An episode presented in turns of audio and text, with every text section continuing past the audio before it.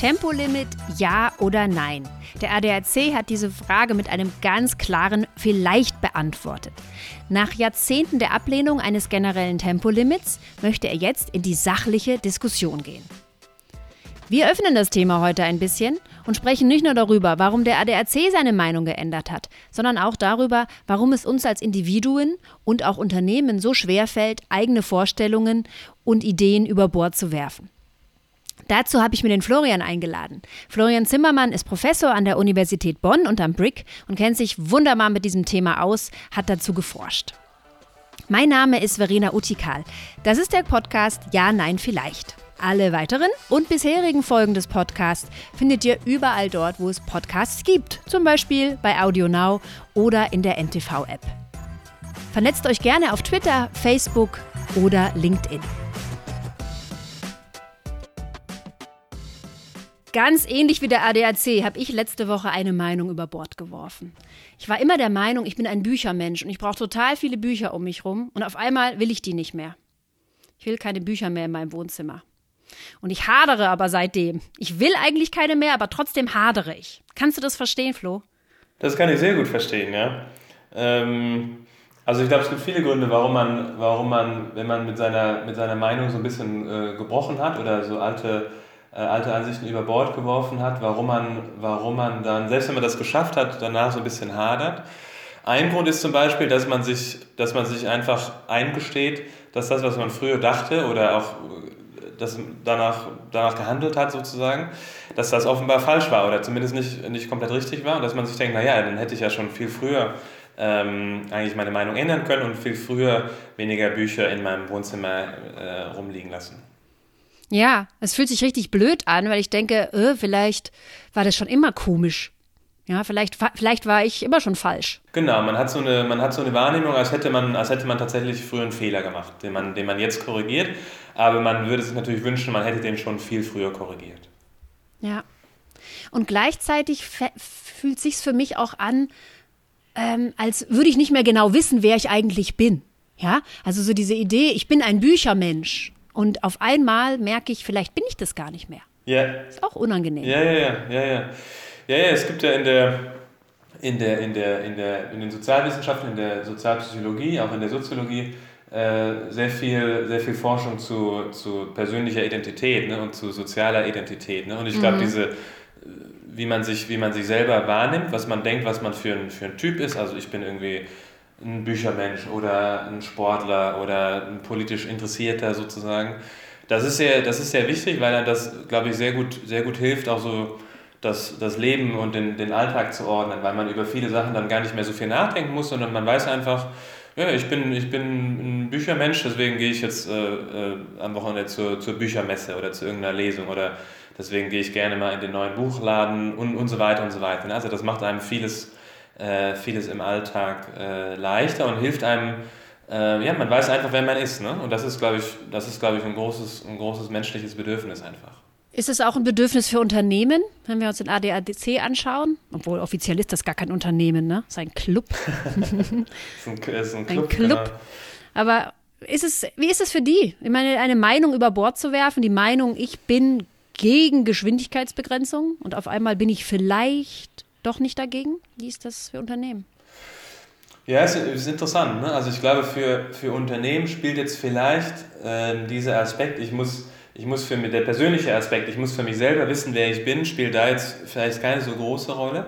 Aber trotzdem haben, haben Unternehmen oder Organisationen natürlich auch eine, eine Art von Identität. Das ist insbesondere für, für Unternehmen wichtig oder auch für Organisationen, was die eigenen Mitarbeiter angeht. Ne? Also, dass die Mitarbeiter eben wissen, naja, wo, für wen arbeite ich eigentlich? Ne? Für, für, für was steht diese Organisation, für die ich, die, für die ich da tagtäglich ins, äh, ins Büro oder zum, zum Arbeitsplatz gehe. Aber es ist auch wichtig für die, für die Außenwirkung. Ne? Also beispielsweise jetzt im, im Beispiel vom ADAC äh, für die Mitglieder sozusagen. Ne? Die Mitglieder wissen ja, auch, müssen ja auch wissen, naja, was ist das eigentlich für eine Organisation, bei der ich jetzt dabei bin. Und insofern kann man das vielleicht in gewisser Hinsicht schon auch vergleichen mit so einer, mit so einer persönlichen Identität. Es gibt dann eben so eine, so eine, so eine, so eine höher, höher gestellte ähm, Identität auf so einer Organisationsebene, die aber auch sehr wichtig sein kann. Und äh, wenn es die gibt, dann sind natürlich so Meinungsänderungen eventuell auch schwierig für Organisationen, ne? wenn man eventuell dann Mitglieder vor den Kopf stößt, die bisher dachten, naja, ich dachte, der äh, ADAC steht für XY und jetzt erfahre ich plötzlich, dafür, dafür stehen die gar nicht mehr. Ne? Und eigentlich war ich doch nur Mitglied, weil die gegen die Geschwindigkeitsbegrenzung waren. Und jetzt auf einmal. Ganz genau. Es ist also ein hohes Risiko, wenn ich als Unternehmen oder als Club meine Meinung, meine Einstellung ändere, weil ich damit Risiken gegenüberstehe, die ich vielleicht nicht so gut einschätzen kann. Kündigen jetzt alle ihre Mitgliedschaft? Ja? Ganz genau, ganz genau. Ne? Also man hat jetzt ja beim, um mal nochmal bei dem Beispiel vom ADAC zu bleiben, ne? der ADAC hat ja offenbar auch, auch Umfragen gemacht ähm, unter den Mitgliedern, was jetzt, was jetzt äh, Ansichten über das Tempolimit auf Autobahnen angeht. Und manche sagen dann, ähm, sie, sie sind weiterhin gegen Tempolimit, andere sagen, sie sind eigentlich für ein Tempolimit. Und das scheint sich so ein bisschen fast die Waage zu halten. Das macht es natürlich für so eine Organisation dann wahnsinnig schwierig, ne? weil, man, weil man dann das Gefühl hat, naja, wenn wir jetzt unsere Meinung ändern, dann stoßen wir diejenigen vor den Kopf, die, die bisher bei uns Mitglied waren, vielleicht hauptsächlich, weil sie gegen Tempolimit sind. Ähm, aber ähm, wenn wir unsere Meinung nicht ändern, dann sind vielleicht diejenigen, die für ein Tempolimit sind, unzufrieden. Also das ist ein relativ relativ schwieriges Spannungsfeld, ne, das dann der ADAC hat. Das aber, glaube ich, für solche Organisationen beinahe Alltag ist. Ne? Wenn man an so politische Parteien beispielsweise denkt, die haben ja ständig dieses Problem. Ne? Wie müssen sie sich positionieren, dass sie auf der einen Seite äh, vielleicht Wähler gewinnen, aber auf der anderen Seite nicht besonders viele Wähler verlieren. Ne? Da hat der ADAC natürlich geschickt gelöst. Die sind zwar vom klaren Nein jetzt weggegangen, aber zum Ja sind sie ja auch noch nicht gewechselt. Ja, ja. Sie sind jetzt beim Vielleicht hängen geblieben, ne? Ja, genau, die haben sich für so einen, für so einen Mittelweg irgendwie entschieden. Ne? Also sie argumentieren damit, dass sie den Diskurs öffnen möchten und das spricht natürlich dafür, dass sie, wenn ihre Mitglieder so unentschieden sind, also gerade irgendwie bei 50-50 stehen in dieser Meinung oder in dieser, in dieser Frage, dass es natürlich ganz vernünftig ist, erstmal abzuwarten. Aber zumindest die extreme Seite zu verlassen. Ja, ja, ich glaube, also ich glaube, das kann durchaus Sinn machen für eine, für eine Organisation, ne? dass man sich eben, ähm, dass man sich eben, wenn man genau weiß, die Mitglieder, die sind da gespalten, dass man sich dann als Organisation eher, eher zurücknimmt und sagt, naja gut, dann, äh, dann positionieren wir uns da nicht, nicht besonders stark, sondern warten einfach mal ab, wie sich, wie sich das Meinungsbild entwickelt in den nächsten in den mhm, nächsten Monaten oder Jahren. Genau, man hält so, man hält so die, die, die Füße still. Ne? Also beim ADAC oder auch persönlich sehen wir, es kann sehr schwer sein, auch wenn man sich vorstellt, man möchte vielleicht seine Meinung ändern, es tatsächlich durchzuziehen. Absolut, ja. Wie passiert es aber denn dann doch? Also was muss passieren, damit wir unsere Meinung ändern oder überhaupt auf die Idee erstmal kommen, die Meinung ändern zu können? Was brauchen wir?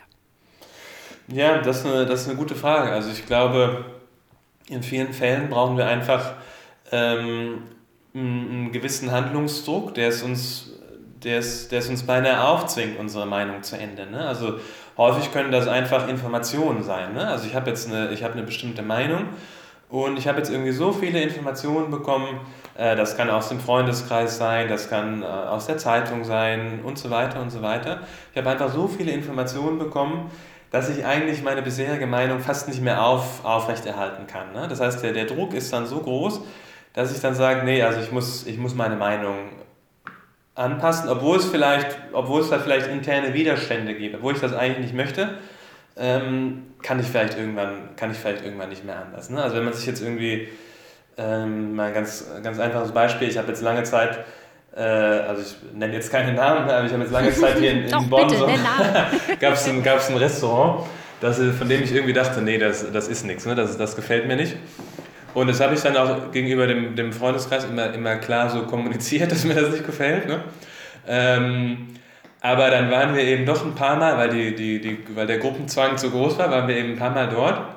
Und es waren dann immer sehr, sehr nette Abende. Und so nach dem ersten Abend habe ich dann noch gesagt, naja, aber ehrlich gesagt, so toll war es jetzt doch nicht. Ne? Aber irgendwann geht das nicht mehr. Ne? Irgendwann ist dann, ist dann die, die, äh, die Information, die man, da, die man da sammelt bei diesen, bei diesen netten Abenden, ist einfach zu groß. Und dann, dann, muss man, dann muss man seine Meinung ändern. Und das ist insbesondere dann in, vor so einer Gruppe, vor Freunden, ist das dann schwierig, ne? weil die das einem natürlich dann auch schön, ähm, ähm, schön vorhalten. Naja, bisher fandest du es ja nicht so toll, warum hast du jetzt deine Meinung geändert und so weiter und so weiter. Mhm. Ähm, mhm. Also das ist dann schon, auch wenn es jetzt um sowas Profanes wie ein Restaurant geht, ähm, ist, das selbst dann, ist das selbst dann schwierig. Ne? Wenn man jetzt an Sachen denkt, die wirklich viel, viel relevanter sind, die wirklich auch die eigene Identität oder so eine Gruppenidentität prägen, wie jetzt politische Ansichten, dann macht es das natürlich noch viel, viel, viel, viel schwerer. Aber ich glaube, so der Ansatz oder der Anlass, warum man seine Meinung ändert, ist in der Regel schon, schon irgendwie Information oder Erfahrung, die man sammelt, die es einem einfach schwierig machen, die, die bisherige Meinung aufrechtzuerhalten. Zum Thema Information und Meinung habt ihr ja ein total tolles Experiment gemacht. Ich denke da an die Erbsen. Mhm. Kannst du mal erzählen? ja, ja, sehr gerne. Ähm, das Experiment ist, ähm, ist, äh, hat äh, im, im Labor hier in Bonn stattgefunden und man kann sich das relativ leicht vorstellen. dass ähm, das Labor ist so ein großer Raum und wir haben die Leute einfach so am, am Rand dieses, dieses Raums, ähm, äh, dürften die sich hinsetzen und dann haben wir in die Mitte des Raums so eine, kann man sich vorstellen, wie so eine Salatschüssel voll mit Erbsen gestellt. Mhm. Und die, die Aufgabe der, der Teilnehmer war, äh, einfach mal zu schätzen, wie viele Erbsen da wohl, da wohl drin sind. Ne? Wie viel waren äh, denn drin? Es waren 3000 drin. Das heißt, das war ein recht großes Glas, oder? Das, so war, das war so eine richtige Salatschüssel, kann man sich. Äh, und das waren so, Kicher, so Kichererbsen, ne? also trockene, trockene Kichererbsen. Und wer musste und, die äh, abzählen? Äh, ja, das, musste da ich, das, das, musste tatsächlich ich machen, ja. oh Mann. Das waren so. Äh, ja, so bringt man seinen Alltag als Forscher. Ein Erbsenzähler, schön, schön. Klassischer Erbsenzähler, genau. Ich bin ja auch Schwabe und da passt das eigentlich ganz gut an. Hat dir wahrscheinlich sogar Spaß gemacht. Hat mir sogar Spaß gemacht. und ähm, genau, dann haben wir also erstmal, der, der zeitliche Ablauf war so, die Leute haben diese, diese, diese Schüssel Erbsen äh, eine Zeit lang gesehen. Das war, glaube ich, äh, das war, glaube ich, so eine Minute, dürften die das sehen. Ähm, und dann haben wir so erstmal so zwei Gruppen verglichen. Die eine Gruppe hat diese Erbsen gesehen und sollte dann wirklich so eine eigene Schätzung schon mal aufschreiben. Ne? Mhm. Äh, das heißt, die waren dann so ein bisschen, die haben dann schon mal so eine Meinung zum Ausdruck gebracht, wie viele Erbsen jetzt wohl in dieser, in dieser Schüssel sind. Die mussten sich schon mal festlegen. Die mussten also schon mal notieren, schon mal, die mussten sich schon mal festlegen, ganz mhm. genau. Und dann haben wir der Gruppe danach Informationen darüber gegeben, ähm, wie viele Erbsen jetzt in der Schüssel sind. Aber die Information, die war jetzt nicht perfekt. Also wir haben ihnen jetzt nicht gesagt, schaut mal, das sind jetzt genau 3000 drin, sondern was wir gemacht haben, ist, wir haben ihnen gesagt, schaut mal, vor euch haben schon andere Leute diese Aufgabe gelöst. Äh, und im Schnitt haben die geschätzt, das waren so 2700 Erbsen. Mhm. Mal, als, mal als Beispiel. Ne? Und dann haben wir den Leuten gesagt, es zeigt sich, dass im Schnitt häufig äh, Leute das relativ gut lösen, solche Schätzaufgaben. Und ihr habt jetzt die Gelegenheit, eure vorherige Schätzung mal zu revidieren. Ne? Also das wäre so ein klassisches Beispiel, ich habe eine Meinung geäußert, jetzt kommt neue Information und jetzt habe ich die Chance, äh, meine Meinung zu, zu revidieren. Ne? Anzupassen. Mhm. Anzupassen, ganz genau. Und was mich jetzt, was uns jetzt interessiert hat in dem, in dem Projekt ist, wie stark passen die Leute ihre, ihre Meinung, also ihre Schätzung, wie viele Erbsen in dieser Schüssel sind, an, im Vergleich zu einer anderen Gruppe, die im Grunde genau das Gleiche durchlaufen hat. Also die haben auch diese Schüssel mit Erbsen gesehen. Allerdings mussten die noch keine Schätzung abgeben. Also die haben jetzt noch keine Meinung geäußert, sondern die dürften auch einfach erstmal diese Schätzung sehen. Die konnten sich eine Meinung bilden, aber sie haben sie noch nicht geäußert. Ne? Sie haben noch nichts, mhm. äh, sie haben noch nichts aufgeschrieben. Und die haben dann auch dieses, diese Information darüber bekommen, wie so eine Gruppe anderer Teilnehmer ähm, diese, diese Schätzaufgabe gelöst hat. Also der einzige Unterschied ist, dass die eine Gruppe vorher eine eigene Schätzung notiert hat, die andere Gruppe aber direkt die Information bekommen hat, was eine vorherige Gruppe denn durchschnittlich geschätzt hat. Ganz genau. Ganz okay. Genau. Was kommt raus? Und was, was, wir dann, was wir dann herausgefunden haben, ist, dass allein die Tatsache, dass man so eine Meinung mal äußert, dass man die mal niederschreibt und gegenüber dem, dem Experimentsleiter äußert, dass das schon dazu führt, dass man die neue Information, die man dann bekommt, also diese Durchschnittsschätzung der anderen Teilnehmer, dass man die weniger stark in Betracht zieht. Warum? Also nur durch das, nur durch das bloße Aufschreiben, ähm, nur durch das bloße Aufschreiben äh, ist man weniger bereit, auf neue Informationen zu reagieren, was dann dazu führt in dem Experiment, dass man weniger verdient, weil man diese eigentlich sehr gute, sehr akkurate Information äh, weniger stark in, in Betracht zieht. Das ist super spannend. Das heißt, wenn ich mich selber festlegen muss, bin ich immuner gegen Informationen von außen. Selbst wenn mir die helfen würde, mehr zu verdienen und eine bessere Schätzung abzugeben. Ganz genau. Wie interpretiert ihr das? Warum sind Leute so? Ja, das ist jetzt die, das ist jetzt die spannende Frage. Ne? Was wir ähm, was wir da sagen können, ist, es gibt so, äh, sagen wir mal, mindestens zwei Möglichkeiten, glaube ich, die, die in unserer Studie die unsere Ergebnisse äh, treiben könnten. Das eine ist, dass ich einfach gegenüber dem Experimentsleiter nicht zugeben möchte, dass ich meine Meinung geändert habe. Ne? Weil ich das irgendwie, habe ich das Gefühl, dann, dann nimmt er mich als, als, als schwach wahr, als jemand wahr, der eben diese Schätzaufgabe nicht gut lösen kann oder als jemanden, der, der äh, eben mehr so der Masse folgt sozusagen, ne? anstatt mhm. auf die eigene Mitläufer Meinung. Ist. Genau, mhm. anstatt so auf mhm. die eigene Meinung zu vertrauen.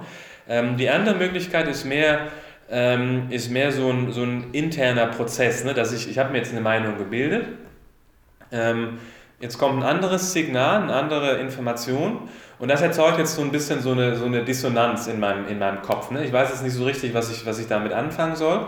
Äh, einerseits habe ich jetzt gesagt, naja, ich vermute mal, da sind so, sagen wir mal, 4000 Erbsen in dieser Schüssel. Ähm, der Experimentsleiter sagt mir jetzt, naja, andere schätzen aber, das sind nur 2700.